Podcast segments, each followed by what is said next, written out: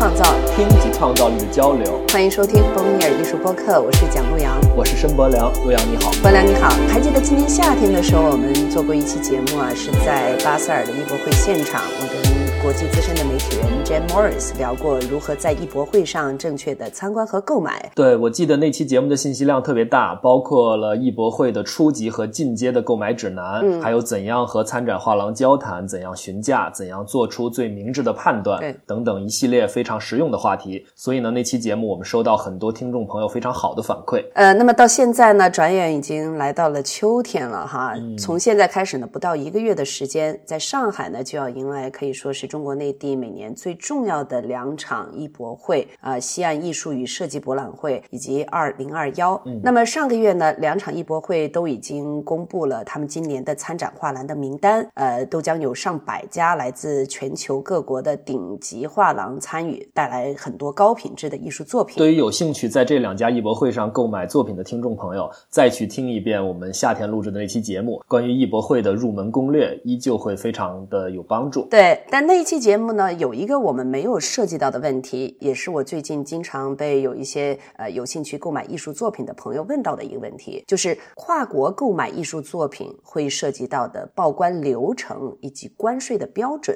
你比如说哈，如果作为一个藏家，我打算在今年十一月上海的西安艺博会上，通过一家国外的画廊来购买一件国外艺术家的作品，呃，那么我需要经过怎样的流程？具体要缴纳多少关税？会是让第一次购买境外艺术。品或者不经常购买境外艺术品的朋友们感到困惑的一个问题。对这个问题还衍生出来更多的问题，比如大家可能知道，在中国香港，艺术品是零关税的。嗯，所以如果我到香港的艺博会或者画廊去买一件国外艺术家的作品，再带回到中国内地，是不是可以少交很多税？或者如果我有条件，我直接到国外去买一件作品带回中国，是不是比在国内的艺博会上通过参展的国外画廊来买更加划算？呃，针对这些问题呢，我们策划了这一期节目。那么今天。我们邀请到的两位嘉宾，在这个话题上可以说是有非常丰富的经验。一位呢是上海西岸艺术品保税发展有限公司的业务总监兼关务总监龚文相先生，另一位呢是伦敦里森画廊的上海总监董道资先生。他们会分别从海关的政策和画廊的实践这两个角度，跟我们进行一些分享，并回答我跟博良刚才提出的这一系列的问题。非常感谢两位嘉宾。那咱们就先来听一听龚文相为我们讲解这。这个境外艺术作品的购买流程和关税的计算方法。我们这次的采访呢，是在上海的西岸艺术品保税仓库进行的。那保税仓库这个概念，在这期节目中也非常重要，所以在节目一开始，我就请他介绍了保税仓库的基本情况和功能。我们来听一下。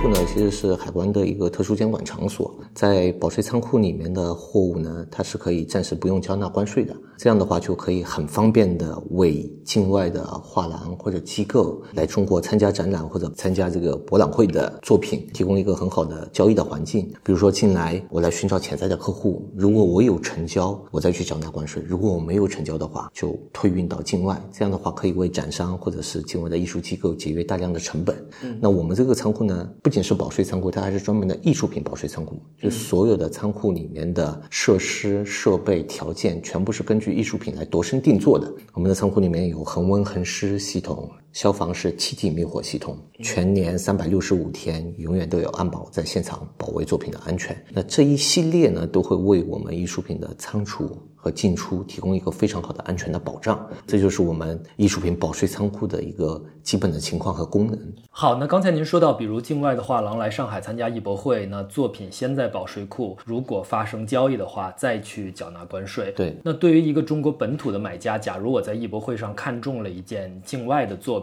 嗯，我想要买的话，这个具体的流程是什么样的呢？呃，这是一个非常好的问题。其实呢，这里面有几个点，我觉得还是要向买家或者向画廊那边介绍。绍一下，第一，我们是外汇管制的国家，这个很正常，就是所有的外币我们是没有办法直接对外汇出的。您可能也知道，就个人的额度是有个五万美金的额度，你可以对外付出。那超过这五万美金的话，你的个人是没有办法对外付出的。这样呢，就需要一个专门的机构。有这个外贸经营资质的公司来帮他完成对外付汇的工作。打个比方，你知道现在艺术品很多都卖得很贵，对吧？动不动就是上百万，呃，很正常的一个事情。特别像西安艺博会，他的作品，呃，我们来评估的话，很多都是大几百万级别的作品。那如果有一个藏家，他有了意向，但他又受制于这个外汇管制，他就需要找一家，比如说我们这种主场运输西安艺术品保税公司来帮他提供这个服务。整个流程呢是这样，买家和卖家他们先自己达成一个交易的意向，就是说我决定要买这个东西了。然后呢，由买家和卖家共同的找到我，我们会签订一个三方的协议。这个三方协议呢，就约定了作品的交易的价格，然后我们也会告诉他，你这件作品需要交多少的关税，我们会收取多少的服务费，在合同里面很公开透明的。给他们列出来，当他们确认了这个合同的版本之后呢，买家就会安排付款，他可以付人民币到代理方，我们是代理方，到我们的账号上面，我们收到人民币之后会向海关申报交税，交完税之后呢，我们会向境外的画廊付货款，这时候的货款呢，因为我们是有外贸资质的，我们可以把买家的人民币兑换成画廊指定的外币，付到画廊指定的账号上面，报关的动作和付外汇的动作完成之后，画廊确认收。收到了买家的费用，他会给到我们一个指令，这时候我们就会通知买家，呃，您的费用已经全部收到，关税是多少？我们会把海关的税单给到他，付给画廊的金额已经足额支付。那这个作品呢，现在归属权是您了，您可以有权做下一步的任何的指示。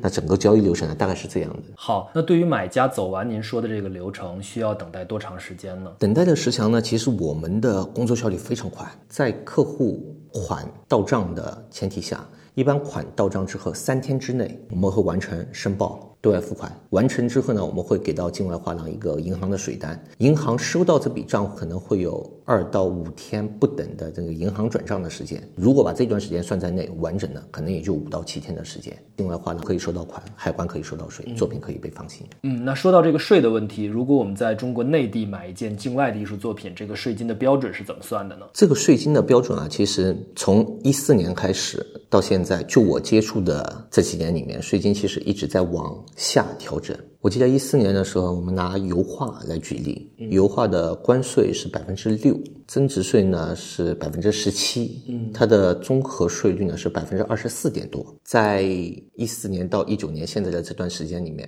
关税从百分之六调整到百分之三，又从百分之三调整到百分之一，增值税呢是从百分之十七调整到百分之十三。就说和那个时候相比，现在今天油画的关税是百分之一，增值税是百分之十三，它的综合税率呢只有百分之十四点一三，就比可能五年前的那个税率已经降低了百分之十左右，而且这里面有百分之十三，它还是增值税。这个增值税呢，如果是企业购买的行为，可以按照相应的税务的制度，企业可以进行抵扣。所以说，我觉得现在艺术品的税率在中国现阶段已经是到了一个相对来说很好的阶段。OK，刚才您拿油画举例，那对于其他的艺术媒介，这个税金的标准差别大吗？很常见的油画和雕塑，它的关税都是百分之一，增值税都是百分之十三，综合税率是百分之十四点一三。照片呢会高一点，照片的关税呢是百分之六，增值税是百分之十三，它的综合税率呢是百分之十九点七八。有一件艺术品的归类很有趣。装置 installation，两周前去查阅海关资料的时候，我发现关税已经是零了。所以呢，现在所有的艺术品品类里面，可以说装置的税率是最低的，只有增值税，没有关税。好，那您说的综合税率这个概念，可能还需要向大家介绍一下。比如说油画关税是百分之一，增值税是百分之十三，那相加的话应该是百分之十四。那么十四点一三这个综合税率是怎么得出来的呢？计算方法，综合税率不是一个直接的相加，增值税呢？呢是在含有关税价格的基础上收取的。嗯，比如说他的这件作品，我们假定它一百美金，那它的关税百分之一，那它这时候含关税的价格就是一百零一美金。增值税呢是以一百零一美金为收费的基数的。OK，所以呢，增值税部分的税款呢就是相当于一百零一美金乘以百分之十三。嗯，这样的话，它的综合税率就是一个百分之十四点一三。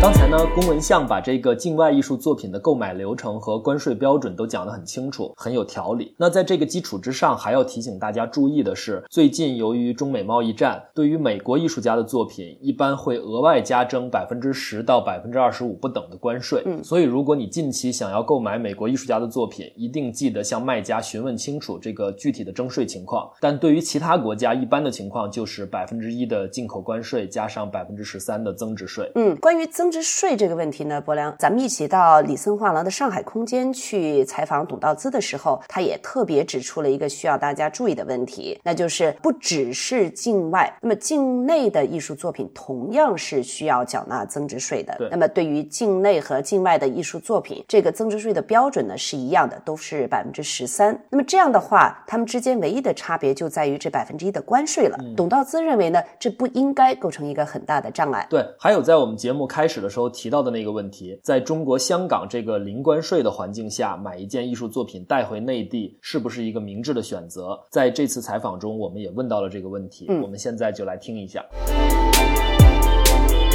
现在来说，境外的艺术品的进口关税是百分之一，因此它实际上面不是变成一个很大的一个障碍。但是呢，关税之后你还得交这个增值税，这个上面来说的话，其实是呃百分之十三。那不管是你是境外的作品还是境内的作品，你都得交这个十三。所以我觉得这个进口。问题是一个伪伪话题，就我们一直会被这个东西困扰在那边的，其实没有。好，我们再做另外一个比较，然后让大家更清楚一点。嗯，我们今天访谈的地方是在上海。那如果同样的一个购买的一个流程，作为一个厂家，他在中国的香港，通过立森也好，或者其他画廊也好，他去购买一件艺术品带回中国内地，他会需要设计什么样的流程？然后这个税跟您刚才讲到在内地购买一件艺术品对比的话，有哪些区别？嗯，这个问题分两块。第一块是说你怎么付钱，比如说你要在香港的时候的话，你如果境外有人民币，人家愿意收。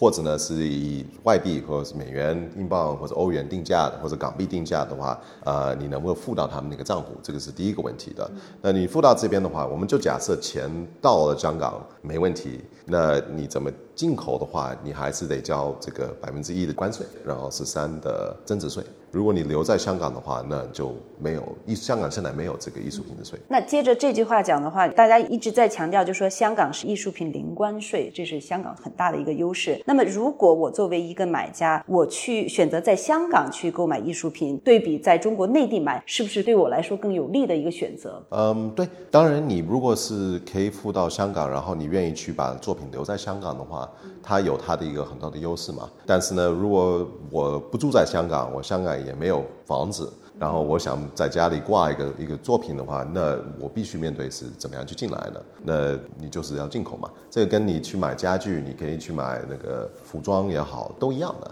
没有什么在这上面。我觉得大家不要去对这个事情有误会的，因为它是。它就是其实是贸易，但是也有人会选择，比如说从海外购买了艺术品，他带不回来，或者是他通过某种放置的方式，比如说艺术品仓库，呃，在保税区和自由港里面的仓库来解决这个。就是你作为顾问的话，会给藏家提出哪些建议？我觉得我们要把这个市场看得更大一些的话，为什么我们这个英国画廊在上海开的是？我们觉得中国未来的艺术品的市场会非常大，而且不可估量的。它主要的原因是非常多元和丰富。有一些厂家的话。它这个资产的结构，包括它这边所收藏的作品的量和价值来说的话，是需要有，比如说放在香港比较合理的。但是呢，如果我们只是针对这几位。那我们这个艺术品的市场是无法发展的，因为实际上面在英国也好，在美国也好的话，就是你有几个大厂家，但是呢是有大量的就是艺术爱好者也好，呃，厂家也好，他其实是希望能够自己放在家里或者自己去欣赏这个作品的话，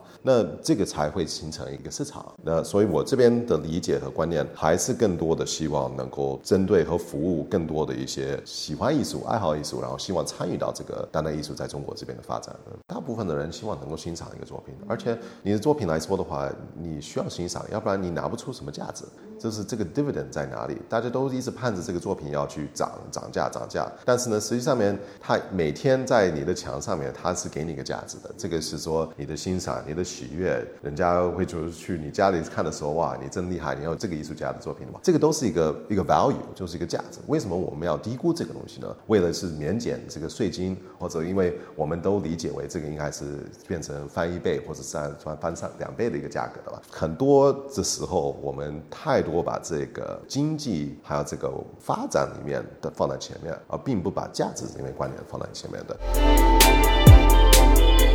近几年呢，越来越多的国外画廊选择在中国内地开设空间。哎，博良，咱们在策划这期节目的时候，其实也聊到过这个问题哈。对。呃，比方说，如果咱们俩都想买一件境外的艺术作品，我呢选择通过一家在中国内地设立空间的国外画廊来买，而你选择的呃是通过一家只是来中国内地参加艺博会的国外画廊来买，那咱们这两种情况在购买的流程上会有什么差别呢？对我们去采访的里森画廊，它的总部是在伦敦，那他们是在。今年三月开启的上海空间，在这之前也曾经作为国际画廊参加过西安艺博会，嗯，所以在这次采访中，我们特别请董道姿分享了他对于这两种情况的经验，我们来听一下他怎么说。就是国内的画廊，你要从我们这边买，你也就给我付人民币，呃，然后呢，在这上面的话，我给你一个价，这个价格已经包含这个十三的增值税。然后呢，我们这边的进口税、作品的成本，所有这些东西已经等于是算掉了。我们是主要是经营海外的艺术家、境外的艺术家。但如果我是一个中国的画廊，我同样我也是给你一个价格，这个价格上面的话，平常也会包含这个增值税，或者是有的时候人家会在这之后再加上去的。但是呢，我们的经验里面呢是告诉。就是像你去买一杯咖啡，或者你去买一件衣服一样的话，这个平常在消费者的习惯里面的话，这个已经加进去了嘛。然后不管是个人还是公司，我们都会给你提供十三的增值税专票，这样就是你对你自己的资产好呃有一定的一个保障。第二是说你有个证明，就是资产的证明，这个我觉得是非常非常关键的，因为之后这种发展。就是从保险也好，从这个怎么样去把这个理解为一个资产，你都需要有这么一个证据。那艺博会就不太一样，因为艺博会是汇集了不但是境内或者国内有有企业或者有公司的画廊，也会邀请海外的和境外的一些公司进来的。那他们大部分的话不会选择在这边设置公司，那因此他们怎么样去收人民币？然后呢，这个就变成一个比较大的一个挑战。大部分他们的账户要么是在香港，要么是在纽约或者伦敦或者巴黎。你要把这个钱从境内打到他们，这个没问题的话，那 OK，那你作品可以经过正式的报关，然后付掉这个关税，然后付掉这个增值税，这个就是可以进来。那同样，因为你有这个完税的一个证据的话，这个也是一个资产的一个说明，你可以拿出来说这个是我的一个一个资产，对。为什么我们之前也参加了西岸艺博会？呃，是因为它也提供这个服务，能够代收人民币，然后帮你付汇外汇给这个参展画廊。呃，所以呢，这边来说的话，你其实可以通过他们这个平台，把所有这个付款、进口，所有都是统一的去解决的。所以这个我觉得他们在这上面是一个很大的一个优势。因为尤其是对于国外的画廊和这边国内的买家和收藏家。他其实可以在这上面去直接去交易。咱们刚才把几种情况下购买境外艺术作品的流程和税务方面的问题大致都涉及到了。那在今年十一月上海这个艺术季期间，上海市还会推出一个国际艺术品交易月，到时候会有一个上海国际艺术品交易服务平台启动运营。我们期待它能为境外艺术作品的交易流程提供更多的便利。对，前面咱们也说到哈，无论通过怎样的渠道，在中国内地购买境外艺术品，都要面对一个百分之一的关税，再加上百分之。十三的增值税。那么，其实，在全球各地呢，只要是跨境购买艺术作品呢，多数情况下都会涉及到进口的关税和增值税。那么，和中国内地相比，在艺术品交易也非常普遍的欧美各国，这个税金的标准是怎样的呢？在和董道资进行的这次采访当中呢，我们也请他分享了一下他所了解的情况。说我们伦敦，我们总部在伦敦，所以伦敦画廊你去买的作品的时候的话，他只是给你报这个作品的价格，就是他最后决定是说你要留在哪里。那你如果是付完款，然后呢你在英国九十天以内没有运出去，然后正式有个出关的一个证明的话，你要交百分之二十的增值税。这个就是英国这边的一个就是税法嘛。当然，如果作品是从海外进到英国的时候，目前在脱欧之前的话是百分之五的进口增值税。所以，比如说，呃，我去伦敦买一个刘晓栋的作品，然后呢，我要一直留在伦敦的话，那我需要交百分之五，因为它是进口到伦敦的。但是如果是英国艺术家或者在英国生产的话，那就是百分之二十的增值税。嗯，其实欧洲国家也类似的吧，就是在 fine art 就美术品来说的话，它平常这个关税。还是相对于就低一点的，但是它还会有增值税，所以呢，比如说比利时现在就进口艺术品没有关税，但是你还要交一个百分之六的增值税，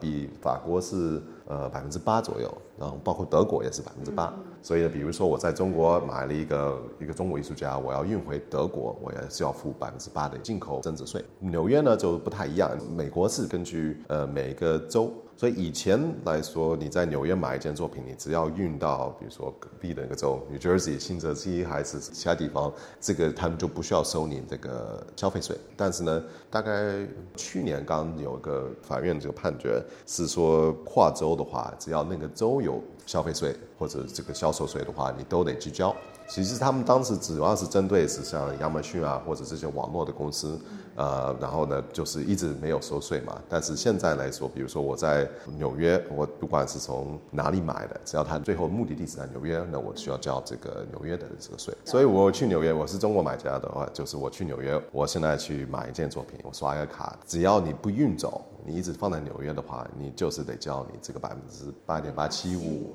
对吧？那你都得交。然后你运到加州，好像将近百分之九，呃，除非你是说几个州，比如说 Delaware，或者呢是康州。还有是 Oregon 这边的话，那其实这些地方就没有消费税，那那你就可以免减了。刚才我们拿伦敦做例子，但是这个时间点哈，刚好是在退欧之前。我们如果举另外两个国家，就是还是在欧盟区内的，比如说在嗯，举个例子，在巴黎买了一件作品，比如说要带回德国，它会涉及到什么样的？或者在欧盟区欧盟区之内的话，其实是欧盟区的，所以呢，只要它进到欧盟，不管是哪个关口，你要完成这个关口的税的话，其实那就通了嘛。所以呢，很多人会选择英国，是因为英国现在还在欧盟，它进口增值税对艺术品的进口增值税是最低的，就百分之五。那进到英国之后的话，你再运到什么呃德国或者巴黎或者哪里的话，其实你已经完成这个税了，所以它就是可以流通。但是比如说你的 first port，你就是第一个要进到是德国。那你还是得交德国的这个增值税，就是八。但是呢，从德国之后的话，你再运到英国或者再运到哪里，其实也是已经完税了。这个就是在脱欧之前，十月三十一号我就不知道了，对吧？但是我觉得，就是全世界的一个趋势来说的话，是不管你是怎么做的话，只要你跨一个边境的时候的话，你都得面对是这个税的问题的。国良，咱们这期节目进行到这儿啊，关于购买的流程和进口的税金标准这方面的问题，可以说已经谈得很全面了。那么在这期节目结束之前呢，我觉得咱们还有必要强调一下境外艺术作品这个概念所包括的范围。呃，可能很多朋友理解的境外艺术作品就是指国外的艺术家创作的作品，但是现在还有这样的情况，比如说一些中国艺术家选择到国外生活和创作，或者呢一些中国艺术家到国外进行访问或者驻留。那么在这个期间，他们进行了一些创作，在这样的情况下，这些中国艺术家创作的作品也属于境外艺术品。对，那么在中国内地购买这一类的作品的时候，是也需要交纳相应的关税和增值税的。对，这确实是一个需要大家注意的问题。我在西安艺术品保税仓库和公文相进行了采访中，他把这个问题解释的特别清楚。咱们现在来听一下。这个很简单的一个比喻的方法，您在全球各地的机场都可以有免税店，里面都可以买到很好的免税的商品。我看他们经常拍照片，有茅台酒。你如果在境外买了这瓶茅台酒，你带到国内来，这瓶茅台酒生产地虽然是在国内，但是你买购买地是在境外。这瓶茅台酒其实还算是境外的这个货物，它真的要带到中国来的话，你还是要缴纳税金的。OK，同样的，我们比喻到艺术品这一块，假如是一个中国的艺术家，但他这件作品创作已经晚，或者是早些年的时候已经被出口过到了境外，那这个作品呢也会被视为一件境外的作品。它到中国来的话，其实是需要缴纳相应的关税的。嗯，那相对应的来讲，有一个可能境外的艺术家他在中国当地创造的这件作品，那这件作品呢我们会视作为一件国内的作品，虽然他的艺术家是境外的，他就不需要缴纳相应的关税。相信听过这期节目呢，大家对于在国内购买境外艺术作品的很多疑问应该得到了解答。呃，那么前面我们也提到了，接下来十一月在上海艺术季的两场艺博会呢，都会带来大量的高质量的境外艺术作品。呃，我相信也会是非常好的购买或者说实践一番的机会。届时在西岸艺博会开幕期间，我们 Boom Year 还会推出一期特别节目，请大家期待。好的，那我们今天呢这期节目就到这儿，欢迎大家访问我们的网站 www.boomear.fm，FT 中文网 Boom Year 收听频道，或者在微信公众号、iTunes Store、喜马拉雅 FM 搜索 Boom Year 收听我们的节目。那么我们下期节目再说。我们下期再听。